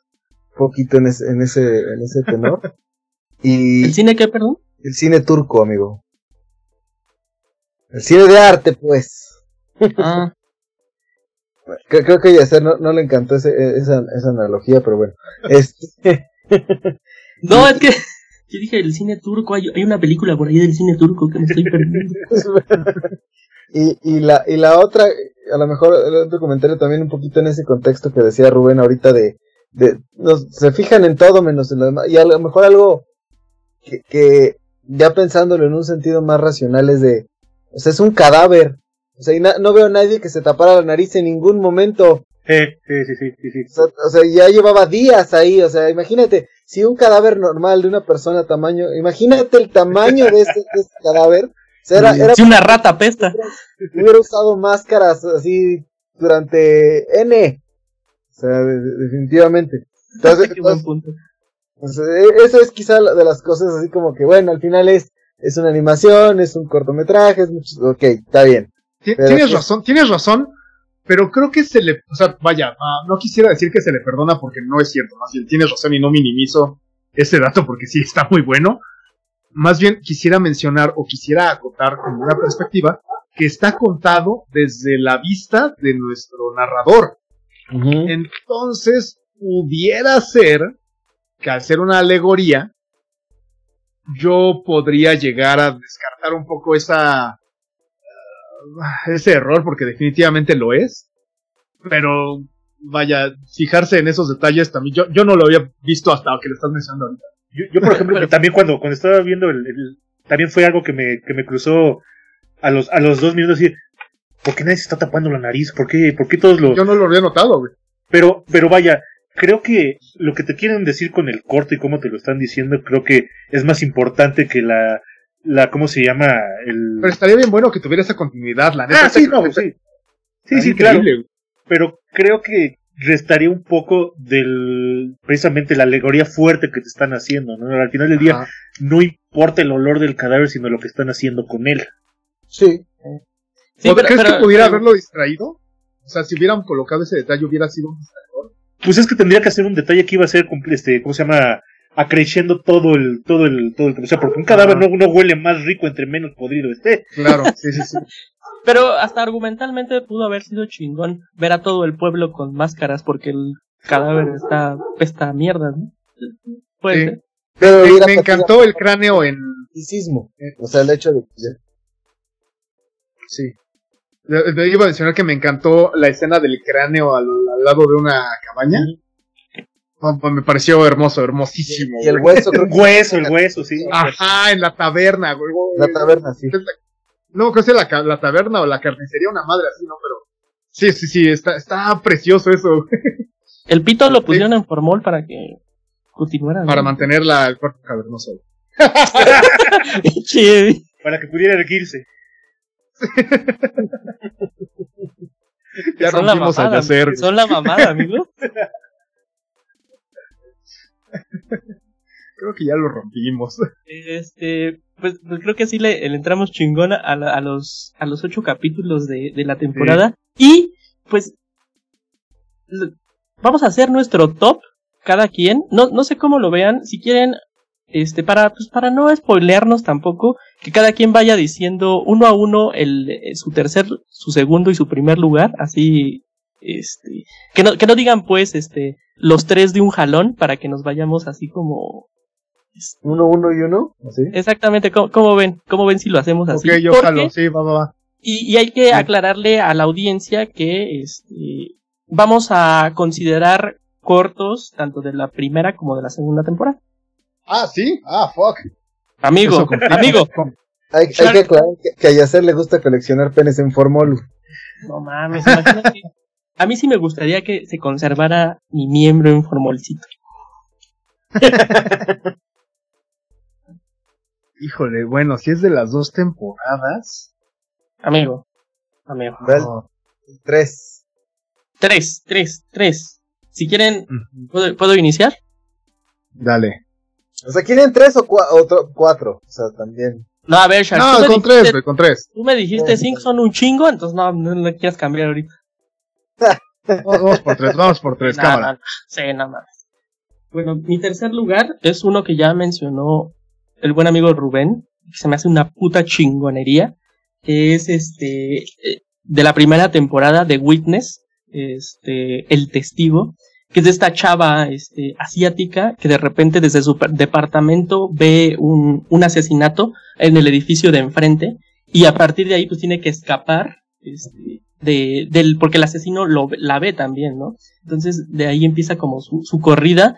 Es, no conozco amigos, este, como conceptos técnicos de la animación, pero como que me recuerda un poco a, por ejemplo, Spider-Man Into the Spider-Verse, la, la animación, un poquito así. Sí. Y que tiene también esta parte que es la más chingona que decía Rubs, como de este loop temporal infinito, en que se va regresando, se va regresando, y al final del corto, este, ella es la que mata al güey, y el que lo ve desde el otro lado es el asesino. No sé si me expliqué bien, pero es Sí, un, no, es un- es, es- es es un que loop- eso sí tienen es que verlo, es un loop. es un loop Es una banda de Moebius. Puta, güey. Hecho sí Animación. dos caras que se hacen una, sí. Animación, está súper cyberpunk además. Sí. Me mamó ese corto, es mi tercer Me- lugar. Me gustaría, me gustaría mencionar solo que el, el detalle que aun cuando tiene una, un shading realista en la, la animación, hay ciertos cuadros que tienen exageración, expresión, así, de, de pura expresión. Por eso es un cuadro en el que ¡ah! cambian todo a un toon completo y así de, wey, ¿viste eso? ok, sí, bien. Hecho, cosas que un animador ve y yo no. Ok, no soy animador, pero, Digo, pero bueno, sí, no, es una chulada. ilustrador. Ilustrador, sí, eso sí le juego todavía. también. Este, ¿alguien quiere dar? Voy, voy con mi número 3. Vas, vas, vas, vas. Ah, Mi número 3, yo le voy a Sima Blue. uf. Sí, sí, sí, sí. Joya, joya. Que, que es esta igual, o sea, si, yéndonos hacia la ciencia ficción, como este regreso a las raíces, este, y luego de aquí que hay más que, o sea, todo lo que uno tiene que bajar. Una serie de lugares comunes y de tropos que podríamos enumerar, pero me parece que están muy bien realizados, muy bien contados, y, el twist del final es poético a mi parecer. Lo es. No, lo es, definitivamente. Yo coincido contigo en, en, en, en los conceptos de Cima Blue. Es, es una chulada. Mm, En, en, en la, en la narrativa, en la animación, o sea, digo, ya, ya hablamos de la animación hace un momento, pero, pero me parece, sí, exacto, que el- la forma de contar la historia y cómo cierra es maravilloso. ¿Quién va? ¿Quién va? ¿Vas Shark o vas Rodrigo? A ver, antes que nada quiero decir que este top me costó un huevo, porque a pesar de que los tres, este, Un los tres a, pesar de que los tres primeros lugares sí los tenía muy claros, todos los que hay un chingo que ocuparían cuarto, quinto, o sea, que, que, los tengo como en el mismo en el mismo nivel porque sí hay como mucha cosa chingona en esta en esta serie. Entonces, a mí mi tercero es este los tres robots. Ok. ¿Por qué? Porque sobre todo porque casi el común denominador de todos estos es como violencia, gore, este, sangre y este es simplemente caguémonos de risa durante 10 minutos, ¿no? Y también critiquemos este cómo se llama a la, a la raza humana desde, este, desde la perspectiva de seres este inherentemente superiores, ¿no? O sea que no entienden por qué tendríamos que masticar comidas y podríamos echarle ácido primero en lugar de tener el ácido adentro y después y, antes masticarla. Pendejadas como, como esas, aparte de que me hicieron reír como, como loco, pues o sea, te, te, muestran que quizás la naturaleza no es tan sabia como, como una computadora pudiera procesarlo, ¿no? Entonces a mí ese es de... Es correcto. Este, este, en cuanto a lo, lo, chistoso que es, lo bien que está hecho el guion y la animación que me parece hermosa, ese es mi, ese es mi tercero. Es muy bueno, es muy bueno. La, la verdad es que sí es un... Hacer un top 3 de estos 26 episodios, si es una chambita, ¿eh? O sea, la verdad es que sí... Yo dejo fuera, por ejemplo, no estoy no voy a poner en mi top 3 a, a Robots, pero eh, concuerdo contigo. Sí, sí, es bien bonito, güey. Está, está cotorro, está bueno. Está, muy bonito. Ese, ese, ese, es el tema con, con ese corto. Ah. Yo, la verdad es que iba a poner también en el 3 a, a Cima Blue, pero justamente como ya lo comentó Rubén, para mí tenía un empate técnico con quizá uno de los que podrían decir más, eh, eh, no sé cómo, cómo, lo podemos denominar, pero, pero a mí me, me divirtió muchísimo, que es el de historias alternas. de la primera temporada, porque me, justamente hablábamos de los que rompen como como la dinámica, o sea, justamente este, este, es para que te rías. O sea, es, a ver, y, y cómo justamente va desde, desde el contexto de como si lo estuvieras viendo desde una aplicación de si, hola, buenas tardes. Este, el siguiente ejercicio es para que, eh, ¿qué hubiera pasado si, este, puedas jugar con esta parte, no? Así, este, bueno, entonces si Hitler salía por, eh, por esa puerta, pero de pronto así, este, lo, lo, lo, masacraban ahí, bueno, entonces, ¿qué hubiera pasado en la humanidad? Las gelatinas, güey. lo más random del mundo. Exacto, todo me parece a mí como muy, muy divertido, muy entretenido, una animación muy básica tal vez, pero... Vectorial totalmente. Pero, pero al final, o sea, justamente creo que cumple su cometido, que te rías, que te diviertas, y que al final eso tampoco está tan lejos de lo que vemos hoy en día, o sea, un simulador de, de a ver cómo me gustaría, y, de un contexto hasta cómico, ¿no? O sea, al final del día de, de, de cómo un, un, history changer, este, para, para, a lo mejor hasta podrías hacer un, una aplicación, un juego, lo que, mil cosas, ¿no? Eso es así como algo tan alcanzable, tan sencillo en el concepto, tan bien ejecutado y tan entretenido. Yo por eso creo que para mí sería el 3. Ok. Qué chingón. Venga, concuerdo muy también con Muy pinche de acuerdo. Sí, cabrón. Sí. Eh, mi número dos sería eh, La venganza de Sunny, que a lo mejor tiene un poco que ver que fue el primer corto que vi en la historia de esta cosa que se llama este, Love, Dead and Robots, pero, pero puta, se me hizo se me hizo bien chingón en el sentido que es bien atascado y que tenía mucho tiempo que yo no veía como en el mainstream algo así, algo así como ahorita que ponían en el, en el principio que ponían el ejemplo de heavy metal, algo así, porque es violento, super cyberpunk, super, no mames, yo me tendría que regresar, este, como, quizá, no sé, al, al anime, es como que... Es, es 100% anime. Ajá, me tenía que ir ahí. Exacto, me tenía Toda que ir la idea, la, la, la, idea incluso, justo como Akira, güey. Ah, puta. Sí, y, sí, sí, y en el occidente, yo tenía muchos años de no ver algo así. Y cuando lo vi dije, no mames, se atrevieron a hacer esta chingadera tan atascada de tantas cosas, tan violenta, eh, no mames, me, me voló muy cabrón la cabeza el primer corto que vi de, de esta madre. Entonces por eso lo pongo en mi segundo lugar.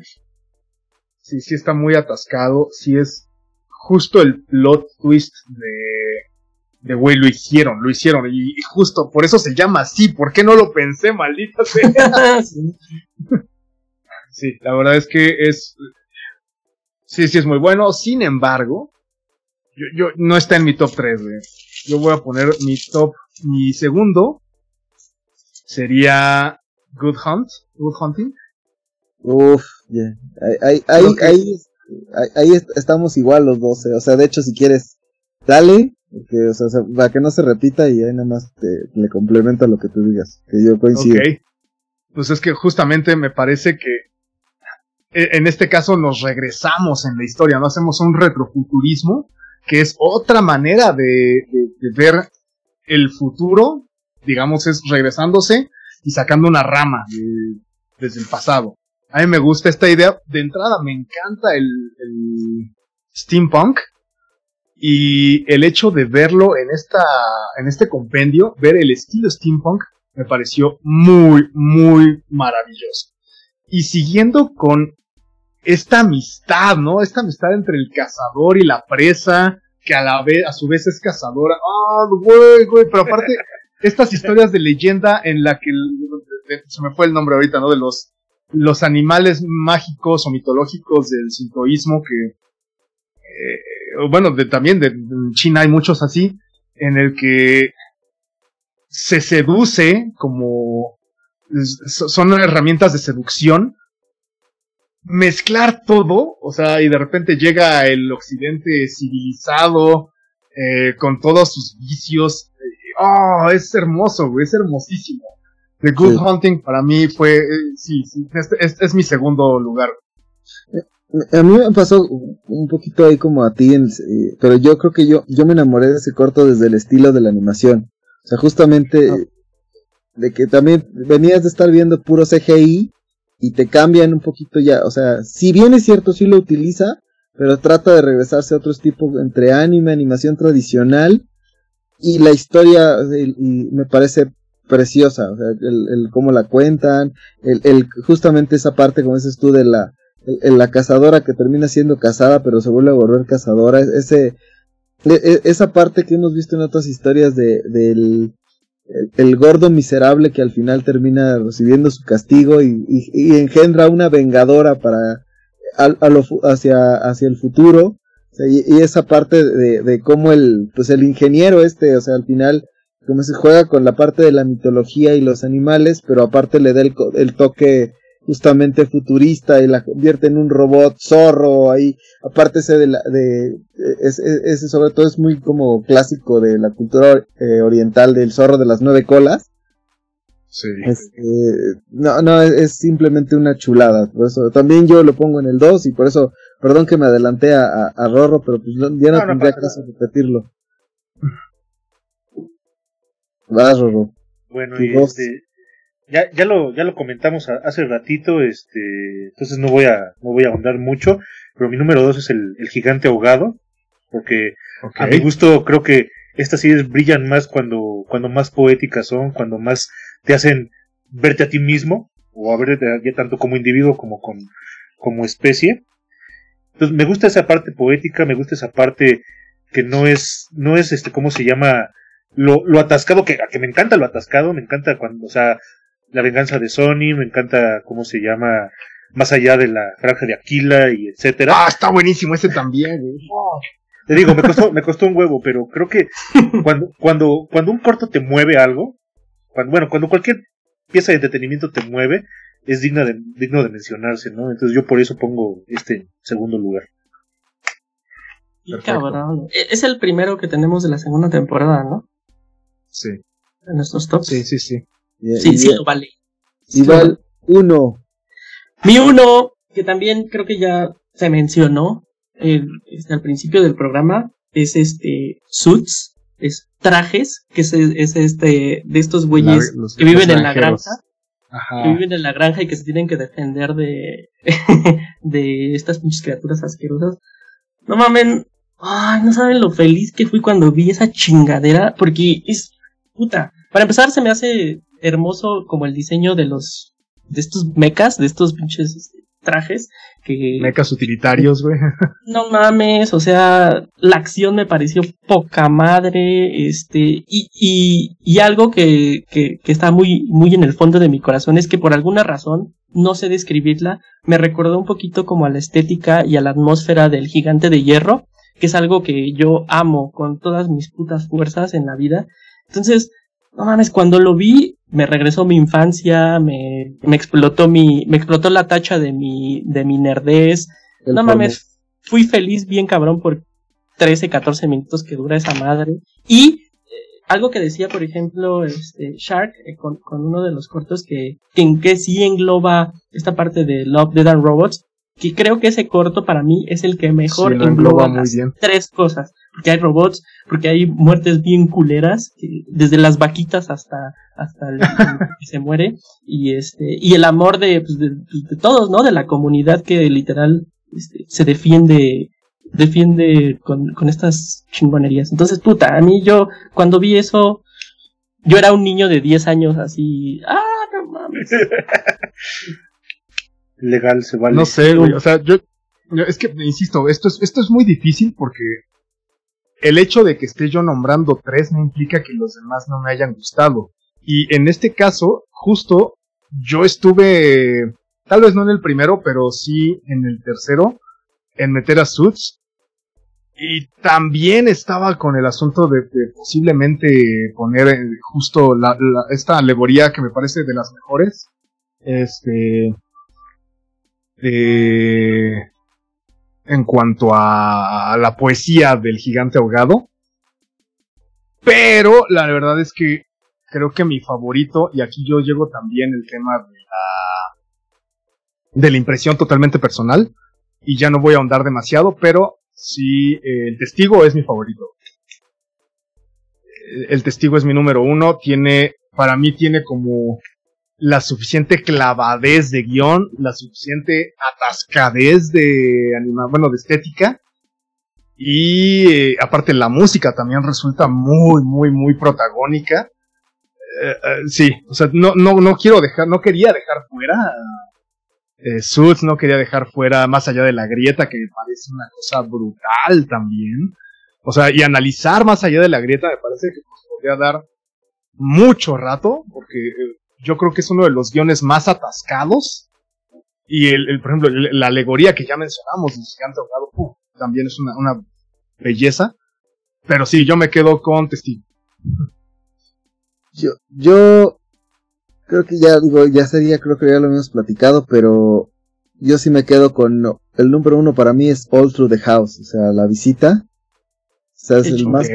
Pero para mí justamente es, el, insisto, o sea, la forma en la que en, en, cinco minutos te cuentan algo maravilloso, ¿eh? la ejecución, el humor, lo que tú quieras. O sea, no, yo no necesité así como entrarle a la parte que dices, ni lo clavado, ni la profundidad, que hay buenísimos, o sea, puedo coincidir con, con ustedes en muchos de ellos, o sea, de, pasando por Sima Blue, pasando por Hunt, o sea, yo tengo mis temas con Suits, pero sí entiendo justamente la parte, como lo, bien lo dice Yacer, la parte, sea, la, la, poesía tal vez como tal, ejecutada en la parte del gigante, aunque sí siento que es más como, insisto, esa mezcla entre el cine de arte, conoce a Love, the Dan Robots, pero, o sea, para mí, a lo mejor, eh, algo tan, tan simple y tan sencillo, ahora sí que conquistó mi corazón, tan simple como eso. Y por eso es, para mí es el primero en el top. Muy bueno, la neta, sí. sí, sí, Es... Qué, qué, bueno que lo pusiste. En... Sí, ¿eh? A mí me costó también trabajo. Estaba yo en, en el tercer lugar, tenía yo toda una lista de, episodios. este, Sí, sí. Y bueno, a mí, a mí el, el, el, que más me gusta y que también ya lo, ya lo mencionamos este, para mí fue Sima Blue, porque creo que es, de todas las historias, es, de la, es, la, yo creo que la más linda.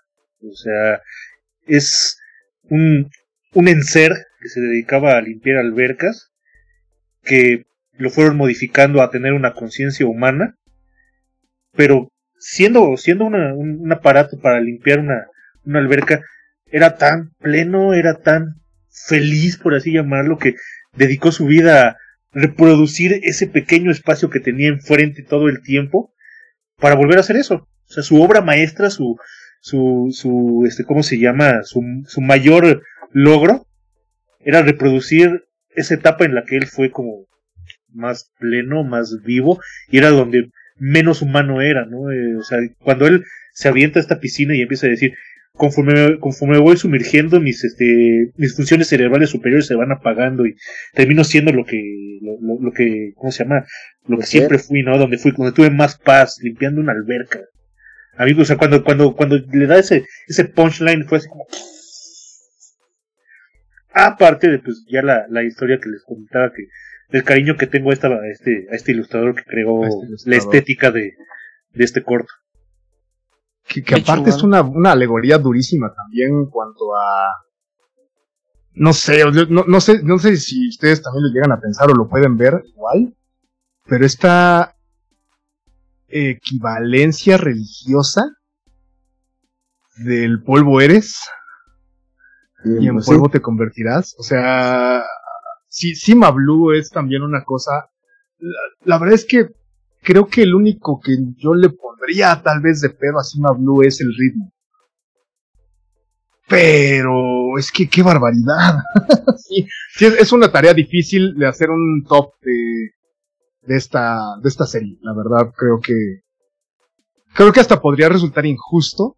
Sí, pero es bueno el ejercicio, es bueno el ejercicio. Y me gustó mucho que entre los tres tengamos como parámetros y perspectivas distintas para elaborarlo porque podemos concordar. O sea, desde, desde la explicación de, de Shark, vaya, claro que le doy el punto de, de la visita, ¿no? Este, desde el punto de, de que mencionas, Rodrigo, también estoy eh, totalmente de acuerdo con Sima Blue, pero pues sí, o sea, cada quien tenemos nuestro, nuestra escala de valores que no por tanto tiene que ser la única, no, claro. Simplemente es como la, la, que estamos tomando en cuenta y de ahí desprendernos a poder eh, pues apreciar el resto de los cortos. Yo, yo soy muy, muy fan de esta serie.